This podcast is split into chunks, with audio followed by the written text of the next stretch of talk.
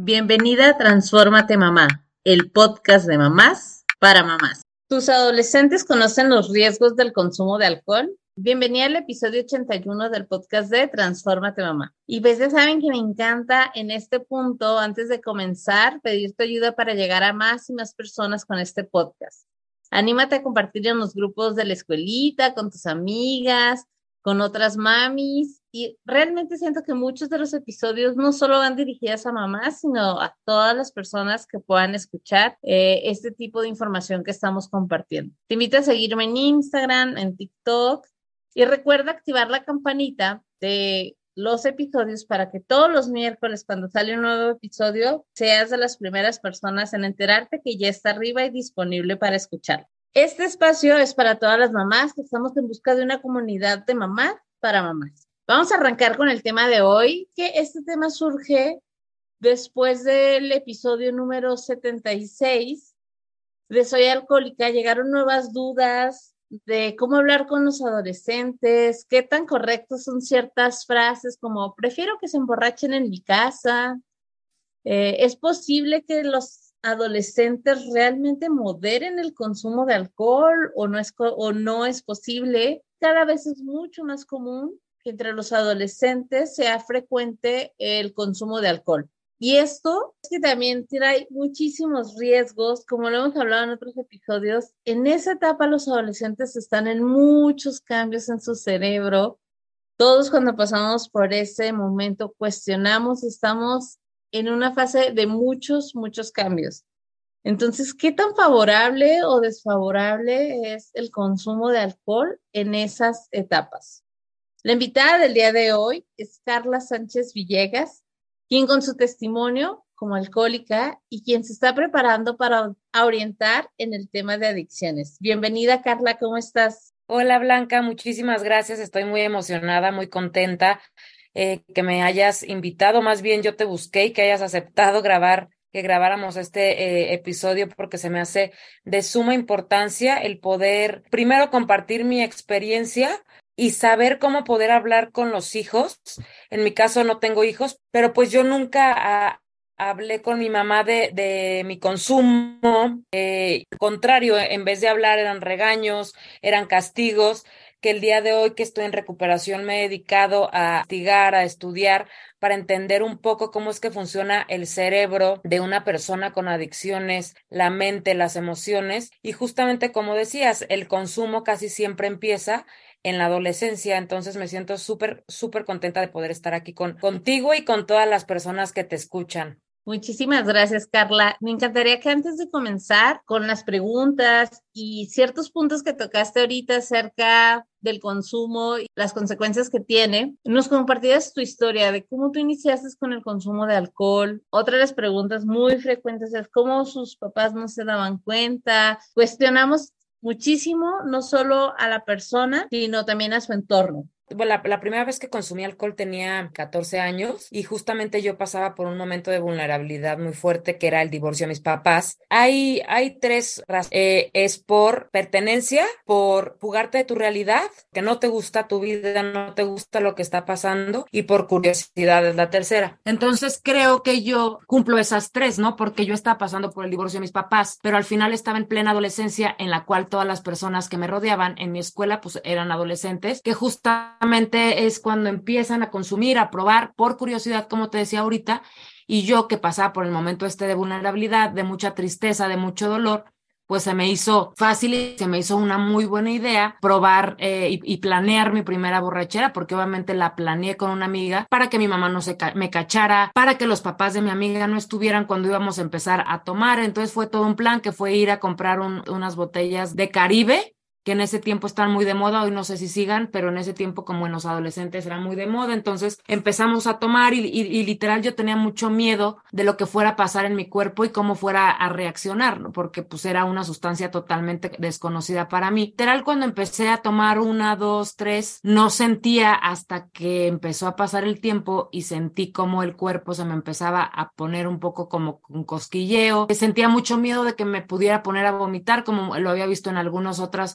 compañeros o en, fiestas, que me cayera, que pudiera ser un oso, pero me sentía segura porque nada más estaba con una amiga pero pasó absolutamente todo lo contrario, ¿no? Empecé a sentir mucha seguridad, empecé a sentir cómo me empezaba a, dar esa pena que algunos sentimos y que nos desinhibimos y empezaba a cantar, a bailar. Y literal, el dolor que yo sentía en ese momento del, de la separación y divorcio de mis papás se me olvidó. Entonces yo hoy que tengo tan claro y tan trabajado por, por haber estado en una clínica de rehabilitación y por estar estudiando y seguir en recuperación con psicólogos, con mi psiquiatra, sé perfectamente que el, mi, mi, consumo desde la primera vez fue un problema. Obviamente después fue pasando el tiempo, cuando yo lo, lo consumí, no fue como que he dicho, ay, ¿dónde estaba esta sustancia? ¿Dónde estaba el alcohol que tanto necesitaba? Claro que no, pero fue como un bálsamo o una anestesia que, que empezó a hacer la función de evadir el dolor y de que literal yo ya no era era la que no tomaba, sino yo era la cool, por, ponerlo entre, entre comillas, la rebelde de la escuela, del grupo, que pues yo decía, ah, es que yo ya tomo, ah, es que yo ya fumo. Y la verdad es que esto en, la adolescencia es muy común, ¿sabes? yo ahora que doy pláticas, grabado podcast y la gente se me ha acercado, es empezar a consumir a los 14 años, pero ahorita empiezan a consumir mucho más, mucho más chicos y a probar drogas mucho más chicos. Es un tema bien importante, ¿no? Entonces, cuando yo empiezo a seguir consumiendo, que ya iba a fiestas a los 15 años, yo soy de Morelia y aquí es, se usa mucho, bueno, más bien se usaba, eh, tengo 34 años, entonces te estoy hablando de hace casi 20 años, se usaba mucho ir a antros, cuando eran los 15 años, como que la, la cumplía los 15 de que rentaba todo el antro, y entonces ahí era como, wow, ¿no? Yo como que esperaba cada, cada 15 años, a veces me llegaba a colar a las fiestas, pero era porque literal lo que más feliz me hacía a mí era ir a las fiestas, olvidarme de mi realidad, estar rodeada de, gente, cantar, bailar, y tomar, obviamente. Entonces, mi mamá como que llegó a notar cierto, pues que llegaba un poco borracha, pero yo siempre fui muy inteligente eh, para poder seguir consumiendo, ¿sabes? Porque las personas con adicción siempre defienden el consumo y, eh, y justifican el consumo y siempre saben o sabemos cómo hacerle, pues para poderte poner como, como tú quieras, ¿no? Entonces, inventaba que la pijamada, que nos íbamos a ir a algún, algún lugar de algún como pueblo cerca de aquí, es que gente de Morelia pues tiene casas, se llama Sinsunzan. Entonces, como que yo siempre encontraba la manera de poderme ir de fiesta, ¿no? Mi mamá, después del divorcio de mis papás, mi mamá empezó a trabajar, trabajaba mucho, entonces yo tenía como mucho tiempo y pues yo le encontraba la forma, obviamente mi mamá, bueno, para empezar, el divorcio de mis papás fue por el, alcoholismo de mi papá, ¿no? Entonces, pues yo crecí con un papá alcohólico y aparte rodeada de mucho alcohol, porque mi familia es muy alcohólica, por decirlo de una manera, porque una cosa es ser alcohólica y otro fiestero, pero les gusta mucho como, como la fiesta, ¿sabes? Siempre estuve rodeada de alcohol, no digo que ellas eh, tengan un problema de adicciones, en la, en la familia de mi papá hay mucha, muchos tíos con alcoholismo, entonces para mí era normal, ¿no? Entonces cuando yo empezaba a salir más, pues mi consumo y mi alcoholismo fue creciendo y siempre lo justificaba, siempre decía es que la fiesta, es que se murió, es que perdió México cuando a mí el, el fútbol me da igual, entonces siempre había como una justificación hasta que obviamente pues mi mamá me empezaba a decir, oye, ¿qué onda? Vas mal en la escuela. Yo siempre fui una niña muy rebelde en busca de atención de mis papás, porque ellos atravesando este divorcio, mi mamá trabajando, mi papá con muchos problemas en el trabajo y así, pues yo sentía que no tenía atención. Forma de llamar, la forma de yo llamar la atención de mis papás era siendo rebelde en la escuela, teniendo malas conductas, malas calificaciones, y esa era la única forma en la que mis papás me hacían caso, que yo sentía que me hacían caso, porque claro que estuvieron presentes a su forma, pero no era como yo quería o creía que yo necesitaba, ¿no? Mi mamá empieza a ver que, que yo siempre tenía mala conducta, me, me expulsaban de las escuelas, entonces yo siempre tuve literal todos esos focos rojos y factores que hoy en día que tengo bien identificados, sé cómo puede ser como una, un foquito rojo para poner un poco más de atención a tu hijo, ¿sabes? Mi consumo fue creciendo, creciendo hasta, hasta a mis 30. Empecé a consumir a los 14, ya con mucho más frecuencia, creo que fue a los 18, 19. A los 19 años me fui a vivir a Londres con amigas y entonces allá yo decía que era, que quería ser libre y que necesitaba libertad. Más que libertad fue libertinaje porque no tenía freno, no tenía límites, no tenía nadie que me estuviera diciendo ni regañando absolutamente nada. Entonces yo pues fue allá que tres meses de verano me la viví de fiesta, fiesta, fiesta, probé algunas drogas. Cuando regresé a México, había cumplido 19 años, me volví a ir tres veranos y yo siempre tengo muy claro que siempre estuve huyendo de mi realidad hasta que la vida me alcanzó literal. Terminé en una clínica de rehabilitación a mis 32 años casi recién cumplidos. Estoy por cumplir dos años en, en sobriedad el 11 de julio y dado que estuve en la clínica literal dije tengo que hacer algo con esto. Me siento una persona muy afortunada de haber tenido esa oportunidad y de haberla tomado porque es muy difícil eh, aceptar que tienes una enfermedad porque no es, no es un vicio, sino una enfermedad. También la gente lo acomoda como mejor le convenga, pero hoy estoy 100% convencida de que es una enfermedad y no lo digo yo, sino lo dice la ciencia. Entonces, aceptar que tienes una enfermedad, cuando yo lo acepto, fue un dolor muy fuerte, pero hoy es la mejor decisión que he tomado. Y hoy me, me, aparte de que obviamente tengo mi trabajo y todo, en mis tiempos libres y uno de mis hobbies es poder hacer este tipo de cosas para poder compartir y regalar mi experiencia para ver si alguien le puede servir, ¿no? Y, y también esto es para adolescentes y para papás, ¿no? Como que sepan cómo poder hablar con sus hijos de alcohol y drogas, sepan mantener una comunicación y que sepan que lo prohibido es prohibir, que poder hablar como adultos, tratar de entender qué es lo que está pasando con sus hijos cuando ellos empiezan a, eh, a consumir es sumamente importante. Entonces, es de lo que vamos a hablar. Tengo varios puntos que me encantaría que pudiéramos hablar un poquito más. Dentro de tu experiencia, tú seguías estudiando y continuaste trabajando en algún momento. O sea, eres una persona de alguna manera funcional. Siempre fui súper funcional. Y hay gente que cree que siendo funcional no tiene no problema, ¿no? Siempre fui funcional. O sea, en la escuela me daba mucha flojera estar callada, sentada, soy muy inquieta, soy muy, me encanta platicar. Entonces no me gustaba estar en la escuela, tenía que estar poniendo atención, pero en los trabajos que tuve, siempre tuve muchísimo éxito, ¿sabes? Me encanta trabajar y siempre me encantó trabajar y tener mis cosas, llegué a tener mucho éxito, llegué a, bueno, al menos para mí, a lo mejor mis logros, alguien los ve menos, pero para mí han sido logros importantes. Llegué a trabajar a los Presidencia de la República, estuve en Los Pinos, estuve en una paraestatal de México-Japón, luego emprendí con una amiga una, una empresa de test eh, 100% mexicanos. Era muy funcional, ¿sabes? La pandemia obviamente fue ahí mi boom, fue ahí cuando todo, todo literal empezó a tomar camino directo a, lo que me llevó a, terminar en la clínica, pero siempre fui funcional y, y, como te digo, o sea, siempre tuvo bien mi trabajo. Llegué a pensar que cruda hacía mejor las cosas. Hoy sé perfectamente que es una total mentira, pero era una de las cosas que justificaba mi consumo, ¿sabes? De que yo no tengo ningún problema, hago perfectamente bien las cosas, las entrego a tiempo, estoy a las nueve de la mañana, voy a una junta y todo bien.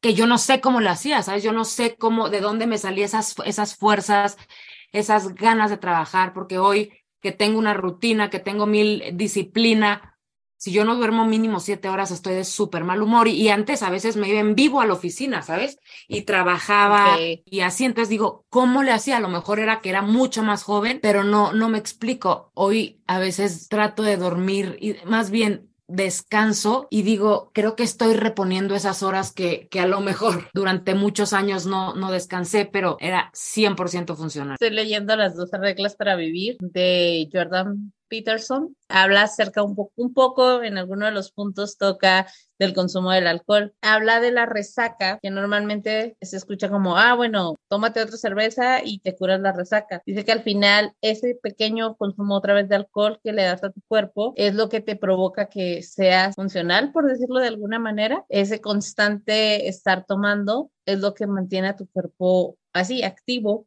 pero pues obviamente no está siendo saludable. Entonces, justo lo acabo de leer en estos días del libro y me hace sentido lo que dices, o sea, que tú sentías en ese momento que estabas súper bien, que podías seguir haciendo todas tus actividades y que eso no afectaba en nada eh, la manera en que podías estar consumiendo. No sé si has escuchado un dicho que dice veneno mata veneno. Entonces, así es. Literal, así es, así funciona. Al inicio hablábamos, hablaba de la frase tan típica al menos aquí en México, yo lo he escuchado muchísimo, es mejor que se ponga borracho en mi casa. ¿Tú qué piensas de esta frase? Es inevitable hacer que tu hijo no consuma o no pruebe alguna sustancia. O sea, son casos muy, muy, estoy casi segura que hay muy casos así. No está mal consumir no está mal como enseñarles a tomar, porque a ver, yo tengo amigos a la fecha que me dicen, no, es que mis papás me enseñaron a tomar y me dijeron que cuando me sintiera así me tomaba un vaso de agua y, y lo he cumplido me he puesto tres veces borracho y ya, y no pasa nada, ¿sabes? Pero lo que sí creo es que cuando los niños empiezan a consumir, bueno, los adolescentes empiezan a consumir, que es una de las etapas más vulnerables de nuestra vida, estamos pasando por un desarrollo del cerebro que viene de atrás hacia adelante, por eso muchos adolescentes son un poco torpes, que se les caen las cosas, que a lo mejor les cuesta trabajo coordinar, que a lo mejor les hablas y no te, no te están entendiendo y lo tienes que repetir una y otra vez algo, porque su cerebro está en, se me fue la palabra, en crecimiento, en, madurando. En desarrollo. En desarrollo, perdón, exacto. Entonces, imagínate que tu cerebro está desarrollándose y tú le metes una sustancia química como el alcohol o alguna droga, es mucho más tardado que el cerebro se, desarrolle o a lo mejor se puede no llegar a desarrollar, las neuronas se, se empiezan a, morir y para regenerarse es todo un tema y más si no dejas de parar de consumir. Hay una, una imagen que a mí cuando, cuando yo estaba en la clínica la pusieron y me, me impacté de cómo se atrofia el cerebro. A esa edad que, empezamos a consumir los adolescentes, lo único que necesitamos es comprensión, ¿no? Y si no es comprensión de tus papás, pues menos va a ser de un adolescente que no sabe ni siquiera qué está pasando con su vida, que no sabe ni siquiera qué es lo que quiere, que no le gusta, le puede gustar un día una cosa y otro día otra cosa, quiere pertenecer a un grupo social. Pues yo creo que, que cuando tus hijos a los 13, 14, 15 años que ya van a empezar a entrar a la, a la prepa, hablar con ellos y decir, a ver, ya me enteré que estás tomando y no, no como un regaño, sino cómo te sentiste, por qué lo hiciste, hablar las cosas y poner y que les sepan poner nombre a sus emociones, ¿sabes? Si tú como papá estás pasando por un divorcio, estás pasando una mala racha con tu pareja, sea mujer o hombre, pues obviamente tienen que tener conciencia de que eso les va a afectar a sus hijos. Entonces, si no lo saben resolver como, como pareja, hay que buscar ayuda, ¿no? No sé si a ti te llegó a pasar, pero al menos a mí muchos de los, los papás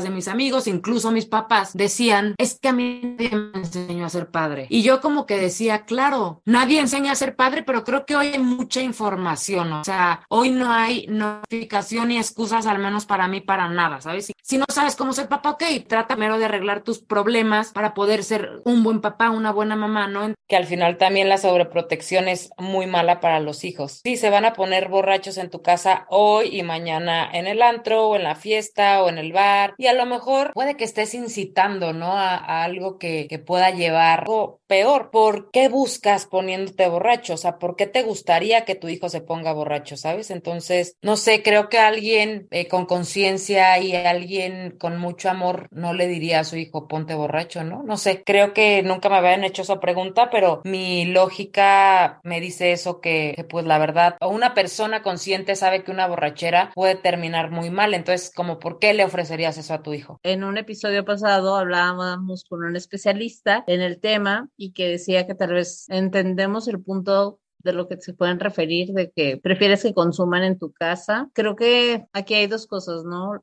tanto los extremos en las prohibiciones o el dejar este libre a los hijos, o sea, cualquiera de las dos vertientes pueden ser llevarte a lo mismo totalmente, ¿no? El decirles que mejor se ponga borracho aquí también es incitar o decir que está bien que, que estés haciendo o que estés tomando, cuando tal vez a lo que tú te refieres es, ah, ok, yo prefiero que pruebe, que tal vez es diferente, que como tú lo comentabas en un inicio, ¿no? Cada vez pues es más seguro que en algún punto pruebes algo en tu vida, eso nadie te lo quita, pero también hay edades y maneras de hacer. El consumo en México ahorita empieza a los 11 años, quiera creo que lleguen a a la adolescencia, estamos hablando de niños consumiendo alcohol. ¿Qué llega después del consumo de alcohol, Carla? Todo va de la mano, ¿no? O sea, creo que el alcohol es la antesala de todas las drogas. A mí me pasó, ¿no? Como, ah, estoy borracha y se te hace fácil de que, oye, pues prueba tal. Se te hace fácil porque no mides ninguna consecuencia y no sabes que a lo mejor también te puede causar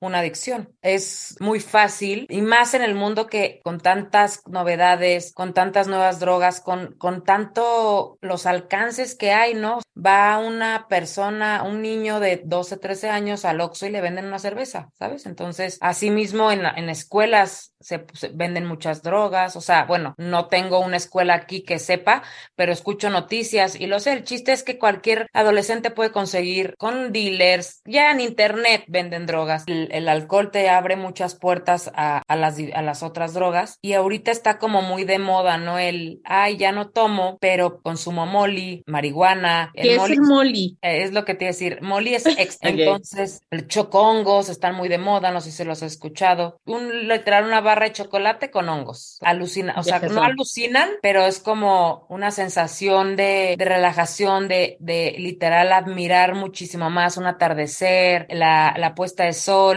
un amanecer, escuchar la música, sentir las texturas mucho más allá, tocar tu cuerpo y sentir que es mucho más. Entonces, eso está muy de moda. Mucha gente, y como está muy de moda también, estar como fitness, te dicen, no, pues el alcohol engorda, drogas no te hacen engordar, algunas te enflacan. Entonces, son demasiadas cosas con las que vivimos. Las redes sociales es un arma de doble filo porque empiezan a ver los adolescentes y a compararse, ¿sabes? Y a querer tener vidas que a lo mejor ven y que ni siquiera son reales. Empiezan tomando alcohol pero terminan tomando o probando otras sustancias que te pueden llevar literal a la locura, al, al, suicidio, alucinaciones, a delirar. El alcohol es, yo lo veo como lo primero, lo que es legal, por decirlo, no, es legal, o sea, el alcohol lo puedes conseguir en donde sea, a lo mejor las drogas tardas un poquito más, pero cuando encuentras cómo y con quién, ya es mucho más fácil.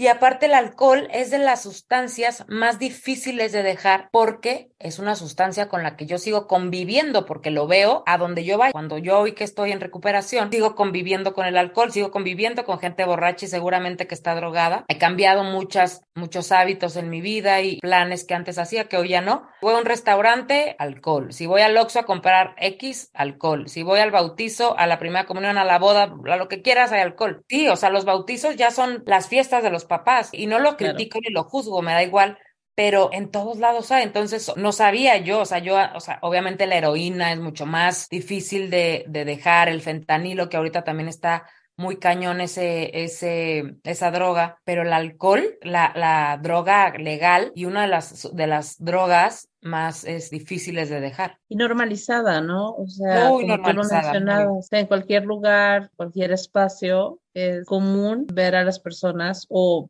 cualquier fiesta es como que parte de. Entonces, cuando lo acercamos también tanto a los adolescentes en estas fiestas de 15 años y demás, donde ya desde esa edad como, ay, pues mejor aquí en la fiesta, que los papás mismos somos los que ofrecemos el alcohol a los adolescentes de 15 años, justo lo estamos normalizando y como autorizando, diciendo que está bien. Justo está muy normalizado y hay tanta enfermedad que es mucho más fácil justificar el ah, es que tuvo un problema en el trabajo, ah, es que se está divorciando, ah, es que X, ¿sabes? Y es más Claro. fácil vivir engañado porque la sociedad no estamos preparadas para poder hablar de las clínicas de rehabilitación. Lo ven como algo gravísimo, pero es idéntico que un diabético, es idéntico que una persona con cáncer que tienen que entrar un tratamiento para poder recuperar, para rehabilitarse y, recupe- y está, entrar a recuperación, ¿sabes? Entonces, a mí me pasó que, que yo cuando salí de la clínica siempre fui muy abierta con este tema, porque lo tengo, ¿sabes? Porque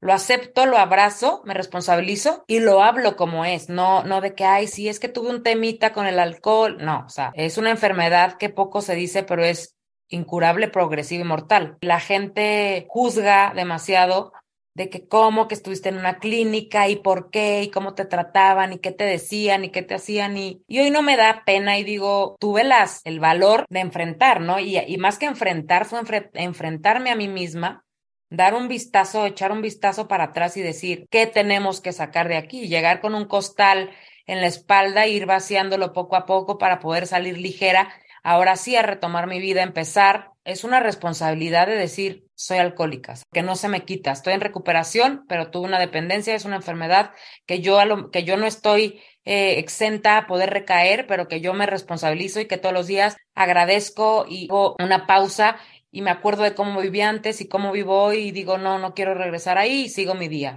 Pero sí es como algo tan normalizado y, ahora que yo lo vivo del otro lado de la, de la moneda y me doy cuenta y la verdad es que no juzgo porque es algo que yo he tratado de, de hacer y de cambiar, no juzgar, porque quién soy yo para juzgar, sino yo enfocarme en mí, la vida se encargará de lo demás. Pero veo tanta justificación a la, a la, a la enfermedad y tanta normalización que digo, wow, o sea, no puedo hacer nada más que encargarme de mí, regalar un poquito, un granito de arena de lo mucho o poco que he aprendido para que alguien se evite todo eso. ¿Tuviste que separarte como de tu círculo o puedes seguir conviviendo con las personas que convivías antes? No me he separado, más bien me he vuelto un poco más selectiva. Elijo mis batallas. Siempre fui una persona y sigo siendo una persona muy fiestera, o sea, a mí me encanta el antro, obviamente he ido poco. Antes iba cada fin de semana. Hoy sé y tengo muy estructurado para qué está cada persona. Yo antes creía que tenía muchísimos amigos y hoy mis mejores amigos siguen estando. He tomado cierta distancia no porque la gente me haga mal, sino porque creo que yo ya he cambiado. Y seguramente esas personas que antes, con las que antes enfiestaba y, y, ven esta nueva versión de mí, a lo mejor las da flojera, ¿sabes? Entonces me he puesto en primer lugar porque también me doy cuenta que antes estaba en muchos lugares que no quería estar, pero nada más estaba para no estar sola, para poder consumir, para olvidarme de todos mis problemas.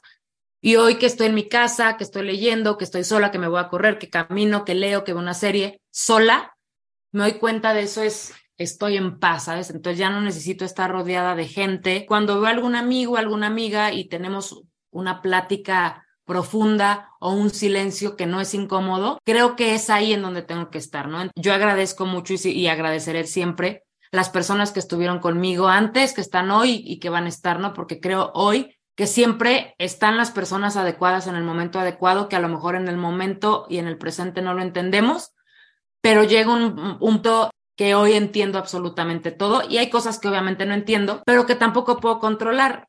Lo único que puedo controlar es, es lo que está en mí y hay veces que me he puesto en riesgo y digo ponerme en riesgo porque he ido a lugares en donde estoy segura que, que hay droga, que hay alcohol, que puedo tomar un vaso. Una vez me pasó que tomé un vaso equivocado y tenía ron, le di un trago y no pasa nada, ¿sabes? Porque no lo hice consciente, fue un accidente y, y me sentí bien porque la honestidad es personal, ¿no? Entonces, yo perfectamente supe que no lo estaba haciendo eh, con esa intención. Hay veces que estoy en fiestas y me empiezo a sentir incómoda y me escucho.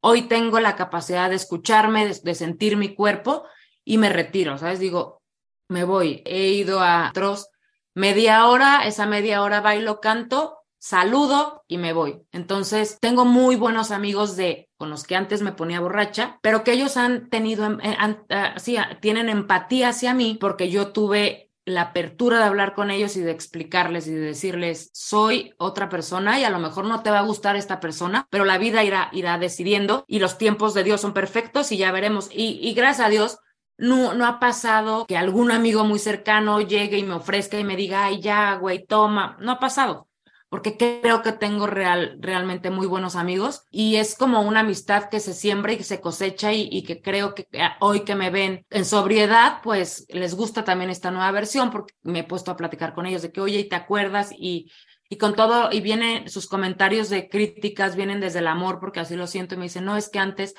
te pones bien intensa y había veces que ya no, y como que me gusta que me lo digan para escuchar y decir, qué bueno que ya no soy esa persona. Más que alejarme, creo que, que la vida y, mis actividades del día de hoy, mis prioridades, me han ido poniendo en el camino correcto y no he dicho no le voy a hablar o me voy a dejar de alejar de esta persona, sino al ponerme a mí primero, me lleva hacia donde quiero ir. Tú ahora compartes tu testimonio abiertamente, que eso es algo que me encanta. Se pueda compartir más de más personas esta clase de testimonios, que podamos visibilizarlo realmente. Comentabas que dabas charlas o pláticas con adolescentes también. ¿Cuáles son las preguntas más frecuentes que surgen en esa edad de la adolescencia o en esa etapa? Me ha pasado que me preguntan así de que, ¿cómo puedo ayudar a alguien? Entonces a mí me brinca y digo, seguramente lo están viviendo en su casa. Otra cosa que me, y, justo les digo, ellos a su edad, pues no podrían hacer mucho y creo que nadie puede hacer algo. Claro que sí, las personas con adicción necesitamos mucho amor, pero todos llegan a un límite, ¿sabes? Todas las personas, y, sé perfectamente que cuando consumimos, no, el alcoholismo y, las adicciones no nos definen como persona, pero claro que puedes llegar a cansar y hartar y todo. Hoy sé que todos tenemos un límite por más amor que le tengas a alguien, ¿no? Pero justo yo les digo a, a, los adolescentes que justamente están en momentos tan vulnerables como lo estuve yo. Yo tuve un papá alcohólico y yo no pude nunca hacer nada. Yo le lloraba a mi papá que por favor dejara de tomar y jamás pude hacer nada. Entonces yo lo que les digo es que se enfoquen en ellos y que sean muy sinceros con lo que sienten, que busquen ayuda, que si está pasando algo en sus casas, como lo que yo les comparto, porque yo cuando voy con ellos, o sea, cuando doy las pláticas literal, y me, me pasó hace el día de mi cumpleaños, que fue el 7 de junio, literal, di una plática ese día y justo les decía, hoy cumplo años y para mí es un regalo increíble poder estar compartiendo esto con ustedes y pasaba que se me iba, que se me quebraba la voz porque pues regalo mi vida, ¿sabes? Y estar viendo así en niños conmovidos me daba como, me ponía como muy, no sé, vulnerable. Había una sesión de preguntas y respuestas y me preguntaban eso, preguntaban cómo viviste en la clínica, cómo era vivir en una clínica y, y les contaba así de, me regalaron disciplina, destruyeron mi ego, yo tenía muchísima terapia fuertísima que después entendí que era una terapia para la enfermedad, pero en ese momento me lo tomaba muy personal y decía, es que no, me hablan bien feo y entonces como que ellos al escuchar un caso real, caso de una persona que justo yo les digo, yo estuve en la misma silla que tú, yo fui a la fiesta que tú fuiste, yo tuve la misma edad que tú, le mentí a mi mamá como tú lo has hecho, que hasta les dije, a ver, ¿quién de aquí se atrevería a decirme que ya se puso una borrachera? A ver, ¿quién es el valiente que va a levantar la mano? Y nadie la levanta, ¿sabes? Y les dije que no les creo, porque yo ya estuve ahí, ¿sabes? Y en la clínica justo me decían, todo lo que te vamos a decir aquí, lo escuchaste ya en algún lado. Y antes yo no entendía eso porque mi mamá me decía, es que cuídate, es que pórtate bien, es que esto, porque yo decía, ay, a mí no me va a pasar, a mí esto. Cuando ellos me preguntan qué puedo hacer por alguien, cómo es vivir en una clínica, y cuando veo que les empieza a mover, ahí es el punto en el que yo digo algo, algo pasó en esta plática y algo bueno tiene que salir.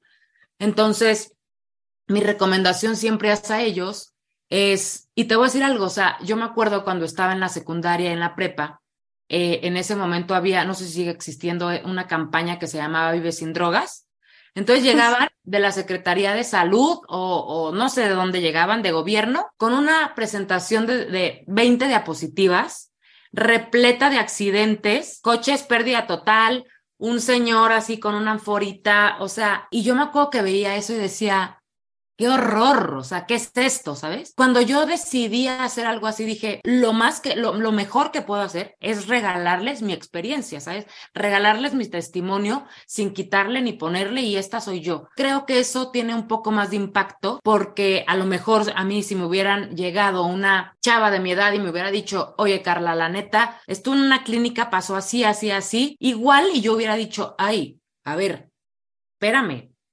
y a lo mejor y no, o sea, a mí me tuvo que pasar así y está bien, ¿no? Pero ver cómo les, les mueve, cómo les llama la atención, o sea, cuando eh, grabo podcast y lo subo y me, me, empiezan a mandar inbox o cuando estoy haciendo un live en Instagram y me empiezan a escribir papás o gente con la misma enfermedad gente que quiere dejar de consumir o, cuando di esta plática con, con, estos adolescentes, al terminar la plática se me acercaban y me abrazaban y me felicitaban y me daban toda su admiración y yo les decía, gracias por estas palabras, gracias por este abrazo, pero tómame de ejemplo. Estar en una clínica no es nada padre, vivir en una adicción y en una obscuridad y tocar fondo es muy doloroso, vivir engañada, vivir frustrada, vivir con muchos complejos, con muchas inseguridades y tener y demostrar otra cosa completamente diferente a lo que yo sentía, vivir en una locura, tener miedo. Hoy se, hoy se escucha fuerte, pero cuando lo vives es muy feo.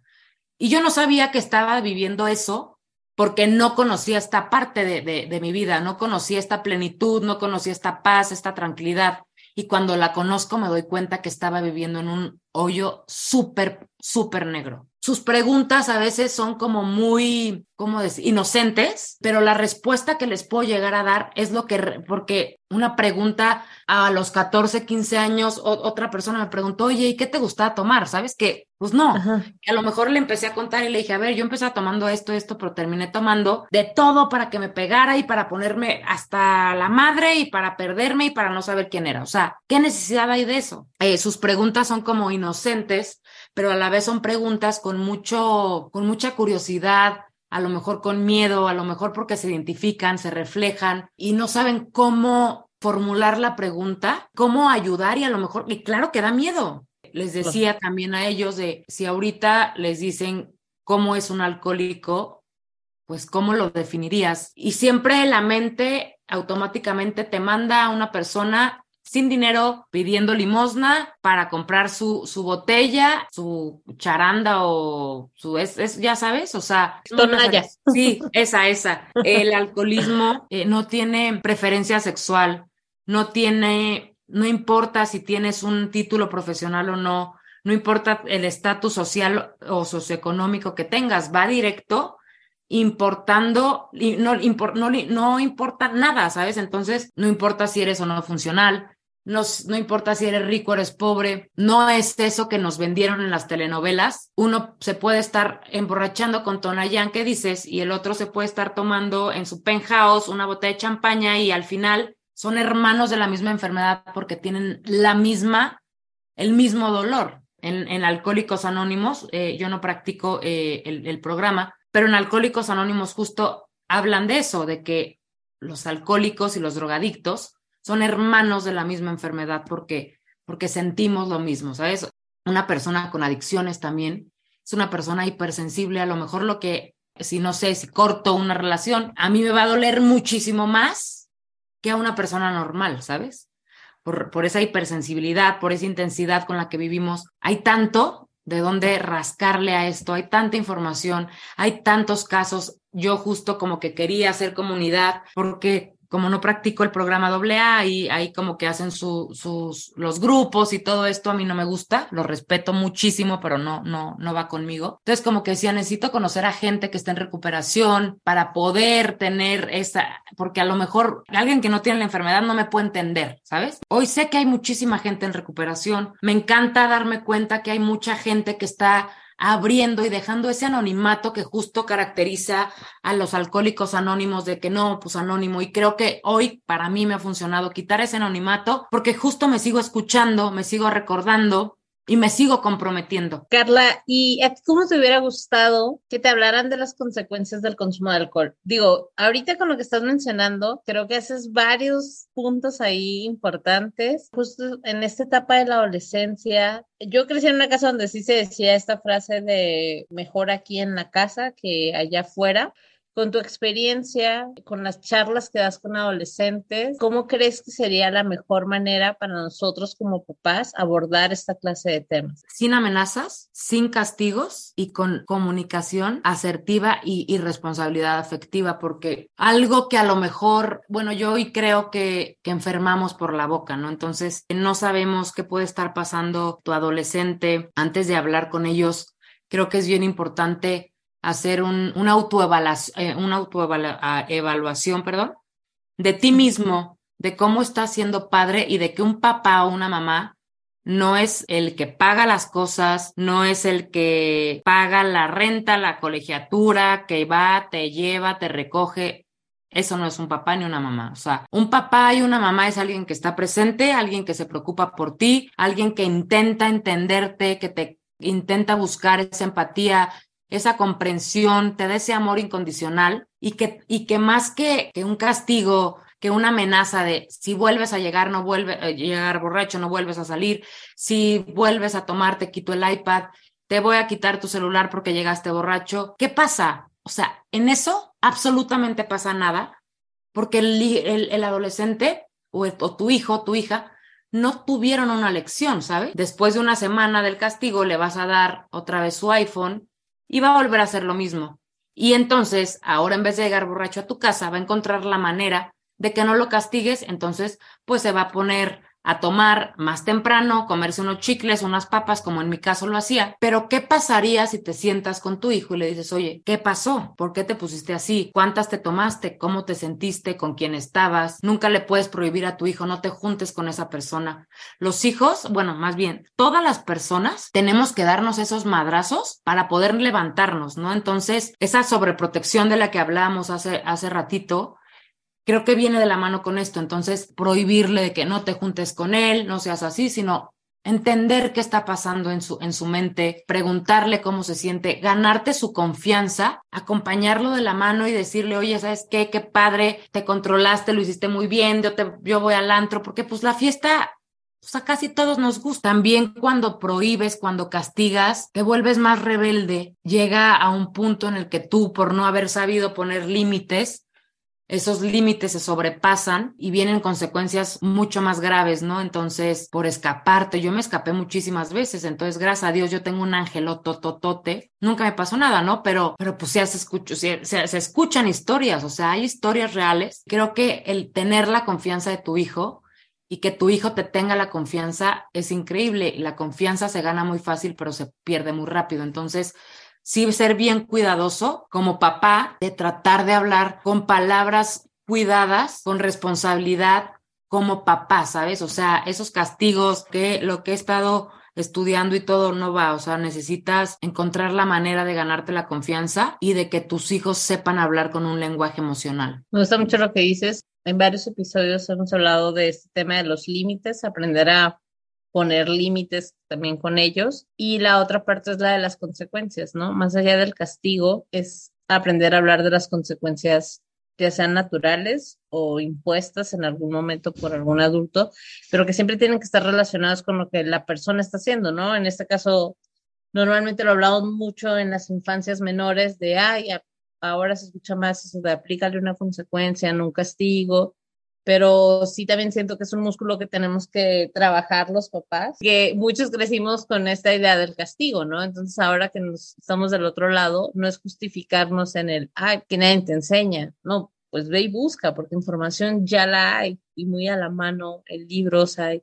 este tipo de espacios donde puedes estar encontrando herramientas que te ayuden a cambiar tu manera de crianza y de comunicarnos con los hijos. Una de las partes más importantes es sin duda la comunicación que podemos tener con ellos, hablar claro también de las consecuencias que existen en torno a este tema, porque entre más lo queremos ocultar de alguna manera o manejar como eso no pasa aquí, pues al final del día lo van a encontrar afuera. ¿no? O sea, es algo que está ahí, como ya lo decíamos, en cualquier lugar es socialmente aceptado el consumo de.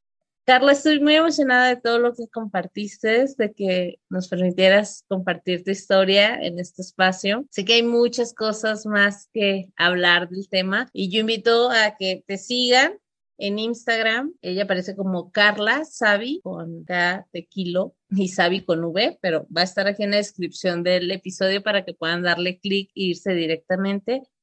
Y también que puedan escuchar otros podcasts que has grabado y otros episodios para que puedan escuchar todo tu testimonio y todo lo que compartes al día de hoy. Muchísimas gracias, Blanca. Está padrísimo lo que haces. Te quiero agradecer el espacio, felicitarte por tu podcast y me sentí súper emocionada, me encanta compartir, espero que de verdad a alguien le pueda ah, servir. Espero poder grabar otro pronto contigo. Así será sin duda. Vas a ver que sí, nos ponemos de acuerdo.